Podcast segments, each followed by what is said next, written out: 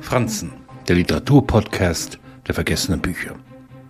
Angeblich soll Mark Twain bei einem Vortrag, den er halten sollte und der ihm zu kurz geraten war, ihn einfach wiederholt haben. Was zu Stirnrunzeln führte.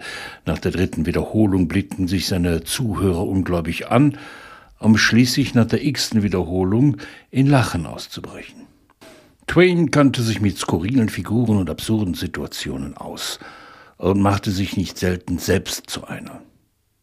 In Knallkopfwilzen, in der Übersetzung von Reinhild Böhnke, kommt es zu einem Diebstahl im Haus von Percy Driscoll. Der Kurzhand droht, alle Sklaven in den Süden zu verkaufen. Was die 20-jährige Roxy dazu bringt, um ihren wenigen Monaten alten Sohn zu bangen und beschließt, ihn in die Kleider von Thomas Beckett, Driscoll, genannt Tom, zu stecken dem gleichartigen Sohn ihres Herrn. Was hier umso leichter fällt, da die Weißen seit Generationen ihre Sklaven missbrauchen und deren Haut heller geworden ist. Was in der menschliche Makel von Philip Ross später zu literarischem Ruhm führte, ist bei Twain ein Wechselspiel. Der Sohn des Weißen wird zum Schwarzen und der Sohn der Schwarzen zum Weißen.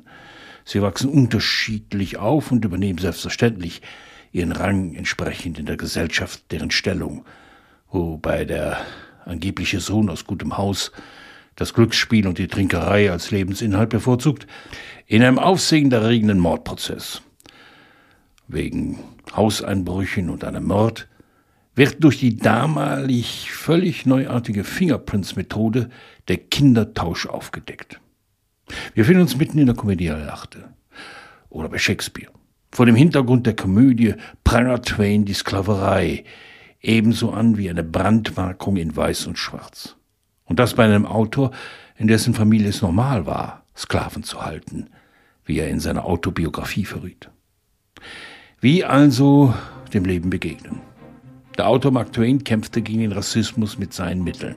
Er wiederholte das Unrecht in seinen Geschichten immer und immer wieder, bis die Leute sich wie bei Molière blind für die eigene Entlarvung stellten.